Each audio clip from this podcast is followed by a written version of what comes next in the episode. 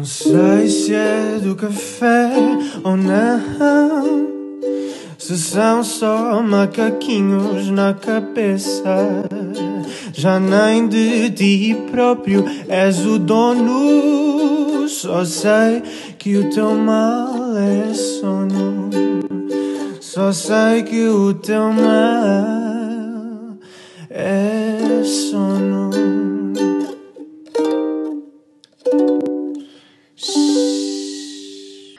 Olá a todos e sejam bem-vindos a mais um O Teu Mal é Sono.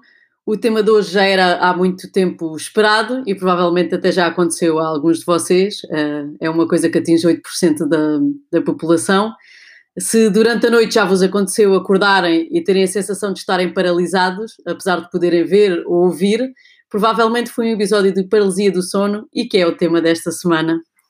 E que já estava preparado desde há muito tempo. A mim nunca me aconteceu, não sei se já te aconteceu, Bruna. A mim também não, mas eu morro de medo, mariquinhas como eu sou, Sim. que nem filmes de terror consigo ver, eu morro de medo. Sim, eu, eu acontecer. por acaso ia dizer que há um documentário sobre paralisia do sono, não é? O que se chama o Nightmare. Uhum. Eu nunca consegui muito bem ver aquilo porque aquilo leva muito para o terror. Então eu comecei a ver, mas depois desisti porque eu sou, não. sou não é super mim. medrosa e já sabia que ia sonhar com aquilo, então parei. Mas para quem consegue, pronto, até tem algumas coisas explicativas, mas depois eu parei. E pronto, também não acho que seja assim espetacular, mas pronto, da Sim. parte que e então desisti. Mas se quiserem ver, estão, estão à vontade. Então, esta semana, as nossas histórias não são do Reddit, mudámos um, um bocadinho. Sim, Portanto, a, a primeira história que eu vou já passar a, passar a ler é do livro do Guy Leschnitzer, que, é, que se chama Cérebro Noturno, e que é muito engraçado, tem vários casos clínicos de, de pacientes eh, deste, deste médico. E vamos começar com a história da Evelyn, que tem 24 anos e que diz assim: Certa vez na universidade vi a minha colega de apartamento mesmo à minha frente, só que ela nem sequer lá estava. Tinha ido passar o fim de semana à casa. Para mim já, já desisti, já não li mais. Podes crer que pânico. é? É o início do, do filme de terror perfeito. Por isso, quando a vi no dia seguinte, disse-lhe: O que é que estavas a fazer ontem à noite no meu quarto? E ela respondeu: Acabei mesmo agora de chegar. Como é que podia ter estado no teu quarto? Eu sei, é absurdo. Nos últimos cinco anos tenho sido atormentada por uma série de alucinações bizarras durante a noite, que apareceram desde que comecei o curso na universidade. Vêm-se coisas a acontecer mesmo, só que não são reais. É uma invenção da nossa imaginação. É a nossa imaginação a levar-nos aos lugares mais loucos e a metê-los pelos nossos olhos dentro. Já vi figuras demoníacas no meu quarto e quando vejo essas coisas sinto-me como se estivesse no inferno. Acontece-me normalmente quando estou a acordar. Posso adormecer, por exemplo, à meia-noite e uma hora mais tarde acordo de repente. Certa vez vi milhões e milhões e milhões de olhos fixos em mim. que medo Pode ser. e que estavam mesmo à minha frente. Globos oculares grandes e pequenos, como uma galáxia de estrelas, a pairar pelo quarto à minha volta e a espreitar-me. São visões muito pormenorizadas. Um dos episódios mais assustadores foi ver uma imagem muito real de um familiar falecido havia pouco tempo só olhar para mim. Não mostrava qualquer expressão. Aquilo tirou-me completamente a vontade de dormir durante algum tempo. E de viver, não? Sim. Estou ali deitada a olhar para cima, não consigo respirar e não consigo mexer-me. Tento mover-me, tento falar e não acontece nada. O máximo que sai são murmúrios. E depois começo a ver essas imagens verdadeiramente realistas. Imagens loucas e assustadoras mesmo à minha frente. E é algo que se prolonga sem parar. O problema é que nem consigo pestanejar, portanto não posso fechar simplesmente os olhos e escapar àquilo. É uma coisa para que sou obrigada a olhar e depois por fim desaparece. Eu nunca tinha pensado nisto, mas é mesmo Sim, verdade. riso, riso nervoso, podes crer. Porque quando estás a ver alguma coisa, filmes de terror, eu desvio olhar, mas Fechas os olhos, claro. Ou pões a mão à frente. Sim, sim. Aprendi com o passar dos meses a acalmar-me, ainda que por mais vezes que isto me aconteça, será sempre assustador. A experiência torna-se mais curta do que nas vezes anteriores. Primeiro tento mexer os braços porque os pés estão completamente bloqueados e tento começar pelos dedos, mas não acontece nada. E depois tento gritar, mas nada. É aí que normalmente balbucio. Por vezes acontecia duas vezes por dia qu- enquanto uh, dormia. Quando começou a acontecer durante as cestas, fiquei ainda com mais medo de ir dormir. Comecei a detestar dormir e sou uma grande fã de dormir. Toda a gente me conhece, que sabe que eu sou assim. Passava muito tempo acordada na sala de estar a fazer qualquer coisa para evitar ir dormir. Tentava não me estender porque sabia que se me deitasse acabaria por adormecer. Tentava literalmente ficar tão cansada quanto possível. Ficava a ver séries na Netflix, via filmes até saber que estava perfeitamente exausta. Espero que não tenha visto o documentário. Sim. Eu e a minha mãe pensámos que podia ser alguma espécie de espírito no quarto ou que podia ser alguém a tentar lançar-me uma praga. Fica-se sem saber o que pensar. Por isso, uh, a princípio, rezámos para que desaparecesse e pusemos água benta na minha cama. Durante meses a fio, a fio, tentei perceber o que era. Foi quando encontrei um vídeo no Facebook a falar de paralisia do sono e me apercebi que era exatamente aquilo que estava a passar comigo. Foi nessa altura então que fui ter com o médico. Pronto, e fez muito bem. Sim, sim, bendito vídeo no Facebook, apesar do Facebook ter muita coisa má. Sim, acho que, acho que a história, por acaso, sobre paralisia do sono até tem umas coisas engraçadas. Sim, sim. Uh, há, lá, há lá filmes muito curtinhos e muito, muito informativos, acho que vale a pena irem ver, irem uhum. ver lá. E acho que esta história também é muito boa porque descreve muito bem. Nós vamos nos estar a repetir, sim. porque quando vocês virem, quando estamos a falar da, da, da, paralisia e das causas, vão ver que há, e dos sintomas, vão ver que muitos já estão é Exatamente, sim, é exatamente isto que, que ela descreve. Um, quando eu coloquei no, no Instagram esta semana as pistas sobre o, o tema do mês de dezembro, um, recebi imediatamente uma mensagem de, um, de, uma rapariga que é seguidora uh, recente, mas que diz que já ouviu os episódios todos, não sei como, da Inês, e ela disse-me que, que, estava muito entusiasmada por ouvir este episódio, porque realmente sofre de paralisia do sono e uh, decidiu partilhar connosco uh, a história dela, porque tem recorrentemente, e foi esta a segunda história que nós decidimos trazer, pela primeira vez, uma história de, de, de um ouvinte um, e que diz assim. E sintam-se à vontade para fazer o Sim, mesmo, não é? Em relação claro. a temas. Sim. Um, e obrigada Inês desde já. então, ela diz: quando era miúda tinha mais episódios. Se fizesse uma cesta era certinho que ia acontecer. Hoje em dia já está mais controlado, deve ter, deve ter cerca de um episódio de dois em dois meses. Felizmente, o meu namorado já consegue identificar pela minha respiração, percebe logo que eu estou aflita e acorda-me. Quando estou sozinha em casa, tenho um bocado de medo de dormir por pensar que posso ter um episódio e não ter ninguém para me acordar. É uma sensação horrível. Nunca tive aquela coisa de sentir um demónio sentado no meu peito, mas sinto sempre como se estivesse algo sentado na minha cabeça e que está a comprimi-la e pode rebentar a qualquer momento. Às vezes ouço barulhos muito altos, como gritos ou coisas a arrastar. Às vezes vejo sombras ou sinto vultos perto de mim, principalmente se a porta do quarto estiver entreaberta. O pior é quando sinto como se já tivesse conseguido sair da paralisia e afinal ainda estou lá e parece que fico em loop entre estou acordada, mas afinal não estou. Pareço uma maluquinha, mas não conheço ninguém que tenha isto. Ou se já tiveram, foi só uma vez. É difícil readormecer porque fico com medo que volte a acontecer. Muitas vezes acontece quando acordo de manhã, mas volto a adormecer porque ainda tenho um tempinho antes do despertador tocar. Obrigada, Inês, pela, pela tua partilha tem coisas muito. São, as histórias são todas assim muito uh, parecidas. Acho que varia mais no que as pessoas veem, mas de resto os sintomas são todos muito Sim, subníveis. Fica, fica, também a saber que não está sozinha, porque há muita gente que sente, que sente ou que já sentiu isto. Uhum. E é isto que vamos desmistificar um, um bocadinho, porque embora possa parecer muito assustador, a paralisia do sono até é uma experiência relativamente comum, como eu disse, mais ou menos 8% Sim. da população mundial só, já tem um episódio isolado ou pode estar associado a outras coisas também que já vamos falar. O que eu queria deixar é que não há nada de paranormal nisto. Sim. Portanto, não há nenhum espírito a pairar a cama, não vou precisar de chamar o professor Caramba ou outro curandeiro que esteja aí em casa. E ao contrário do que se pensava há, há séculos, né, onde era interpretado como bruxaria, como espíritos, Sim. como e mais recentemente de extraterrestres, havia várias, uhum. várias pessoas que sofriam de paralisia do sono e que diziam que tinham sido raptadas por extraterrestres, raptadas. especialmente nos Estados Unidos, não é? Portanto, existe uma explicação fisiológica para isto. Para Ainda explicar, porque é, assim, é, o que, é o que me deixa descansada, porque senão. não, porque isto é completamente assustador, mas de facto, quando se está nesta área e isso, isso começa a, a ler, claro que há uma explicação fisiológica para isto. Sim. Portanto, para explicar o que é que provoca a paralisia do sono, eu acho que é importante falar antes um bocadinho do sono REM, porque é a fase em que normalmente sonhamos, aquela fase que se repete várias vezes durante a noite, três a cinco vezes, e que termina os ciclos de sono.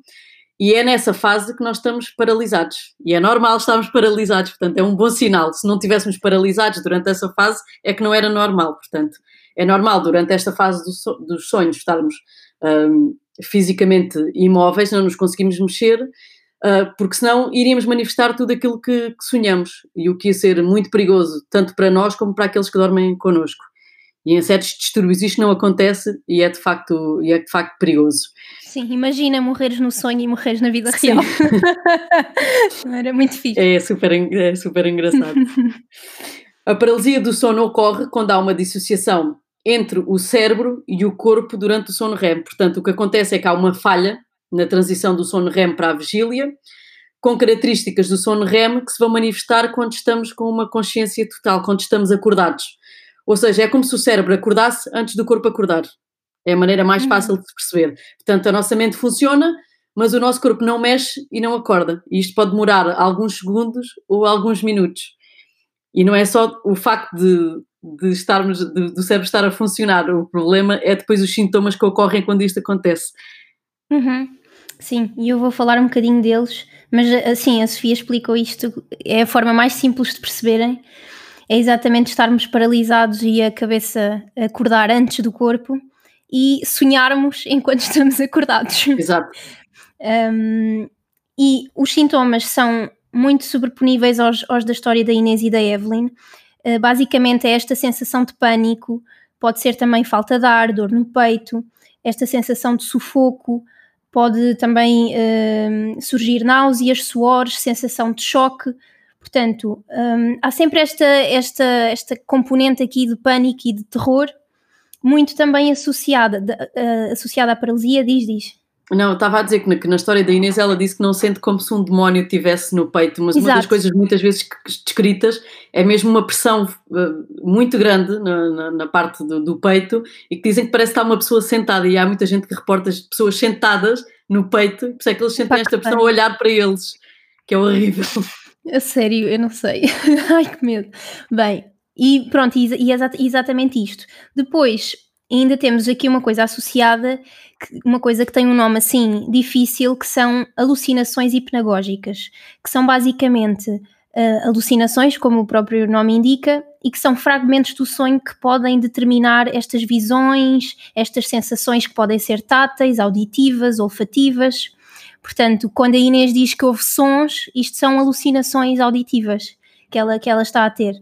Um, e isto ainda torna o episódio mais difícil de suportar, para além, para além da paralisia.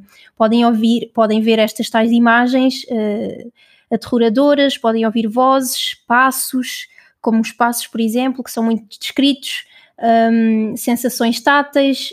Portanto, este, há sempre uma sensação de morte iminente depois também podem surgir sensações de levitação, portanto, há aqui uma distorção do tempo e do, do espaço, e a pessoa, há pessoas que descrevem que estão a levitar ou a voar. Estão fora do corpo, a olhar estão para, fora para do eles, corpo. A olhar Sim. para eles enquanto estão deitados. Sim, exatamente. Portanto, é tudo só coisas boas, como podem ver. É tudo que pode ser assustador acontece tudo ao mesmo tempo e por isso é que uh, depois há esta ansiedade e este pânico de, de voltarem a, a readormecer. Sim, e estas, um, estas alucinações podem ser hipnagógicas, mas também pode acontecer uhum. as hipnopômpicas. Ou seja, podem ser hipnagógicas, que é quando estamos acordados e passamos para a parte do sono, ou hipnopômpicas, que tem este, este nome estranho, que é quando acordamos do sono. Portanto, estamos a dormir e uhum. acordamos. E é exatamente nestas transições que podem acontecer estas, estas, estas, estas dissociações. Exatamente. Pronto, muitas vezes os episódios são isolados e a pessoa tem um episódio destes na vida e ainda bem, nunca mais tem. Um, e outras vezes que podem ser recorrentes, como é o caso da Inês, que de vez em quando vai tendo, vai tendo episódios, que é o que nós chamamos de paralisia do sono isolada recorrente. Sim. Agora, Sim, eu também queria só dizer que isto do medo, portanto, normalmente estas sensações da paralisia do sono, se vocês repararem, rara, nunca são positivas, nem raramente não são. Portanto, Sim. são todas muito associadas ao medo, à ansiedade, tem esta componente sempre de terrorífica no meio, e é muito também porque durante o sono REM nós temos o sistema límbico muito, muito ativo, e no sistema límbico temos uma, uma, uma região cerebral na base do cérebro que é, que é a amígdala, um, e, que, e que está são, são zonas que estão muito ativas durante o sono REM e esta amígdala é muito importante no processo do medo. E como está tão ativa no REM e tem este instinto de sobrevivência, uhum. são muito estas, estas imagens negativas, são explicadas também por causa disso. Portanto, mais uma vez, é fisiológico. Exato, é tudo fisiológico, sim. Sim. Uh, existem vários fatores que, que podem predispor um, para este, para este, para este distúrbio e, e também realçar que, que, nós estamos a falar de um, é de um distúrbio do sono e não uma doença. Um, e estes fatores podem ser uh, o início da idade adulta e da adolescência, a posição supina, quando nós dormimos uh, de barriga para cima, e um, o sexo masculino. Por acaso temos histórias de duas raparigas, Sim. mas é mais comum nos homens. Exato. Sim, um bocadinho também nisso. Há várias causas que também que já são conhecidas, muitas delas são relacionadas uh, com o stress, a ansiedade, depois tudo aquilo que provoca horários irregulares são cruciais na, nesta paralisia do sono, portanto, pessoas com horários irregulares um, que tenham distúrbios do sono e que alterem depois as fases do sono e que, e que, possam propiciar estes episódios. O Demir de Costas, que já disseste que é engraçado, há muita gente que evita Sim. os episódios a dormir noutra posição. Pronto, tudo o que for também, uh, uso de drogas para dormir, consumo de álcool, um, e há várias doenças também um, uh, psiquiátricas, por exemplo, a doença bipolar, o stress pós-traumático, tudo o que for uh, depressivo também pode, pode potenciar estes, estes episódios, porque também está, muitas vezes também está relacionado com, a, com o aumento do sono REM, portanto, uhum. e quanto mais sono REM temos, provavelmente mais estes episódios depois também podem, podem uh, acontecer. Outra das componentes também é a componente genética, que normalmente em mais de metade dos casos há a componente genética.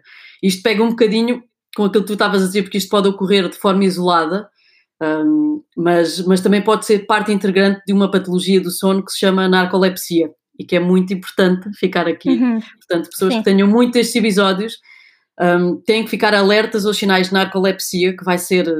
A narcolepsia são ataques de sono incontroláveis, uh, que vamos falar também melhor nos próximos episódios, portanto, fica já aqui o, Sim. Fica já aqui o alerta e se, alguém, e se alguém tiver histórias pode mandar.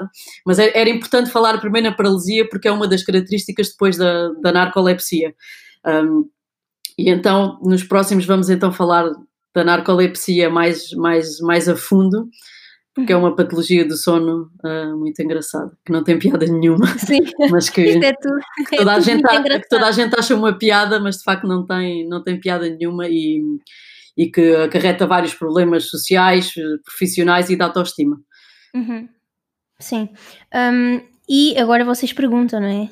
Especialmente pessoas que têm episódios recorrentes como a Inês e o tratamento para isto. Sim, sim, e uma das coisas que a Inês, eu por acaso, que ia dizer, ela tem nas cestas. Portanto, uhum. ela que fica atenta aos próximos episódios para ver se tem mais alguma coisa, porque ela já me parece ter eu, não, para, para, ver, para ver depois a narcolepsia se tem mais coisas que, que batem certo e que nesse caso uhum. deverá procurar mesmo um médico. Ajuda, sim, claro. Um, quanto ao tratamento, bem, isto é um, um, uma situação que ainda está em, em investigação, um, mas como a Sofia disse, existem várias coisas que podem predispor ou não, mas a nível de tratamento, o que se, se, for recorrente, é assim, se for um episódio isolado na vida, ninguém vai tratar, tratar isto, não é? Mas se for recorrente e sim começar a interferir com, com o dia a dia, se a pessoa começar a recear ir para a cama, a tentar manter-se acordada o máximo tempo possível para evitar ter episódios, aí realmente isto começa a causar muita ansiedade e stress, e a pessoa começa a desenvolver uma relação muito negativa com o sono, e aí realmente precisam de procurar ajuda. Um, realmente eh, está ainda em investigação, mas uh, manter uns horários regulares, ir sempre para a cama à mesma hora e levantar sempre à mesma hora, portanto, ter um ciclo de sono-vigília muito rígido uh, pode ser uma solução para evitar ter estas transições e, e estes aumentos de sono REM um, acontecerem, portanto, evitar privações de sono, períodos de sono insuficiente ou períodos de sono instáveis, uh, pode ser uma das soluções. Uh, depois existe a terapia cognitivo-comportamental, que um dia também havemos uh, de falar dela, que hum, abrange mecanismos mais psicológicos uh, e, e, é um tratamento que é feito a nível médico para conseguir também aplicar medidas de higiene do sono da melhor forma para essa pessoa. Sim, e melhorar a nossa relação com uhum. o sono. Claro.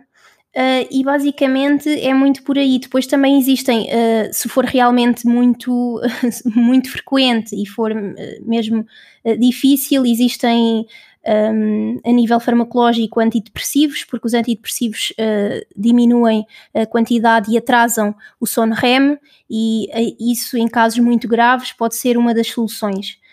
mas pronto, há de ser para uma minoria de pessoas. Um, e, e é isto. Uh, de resto, é fechar os olhos e esperar que passe para quem conseguir.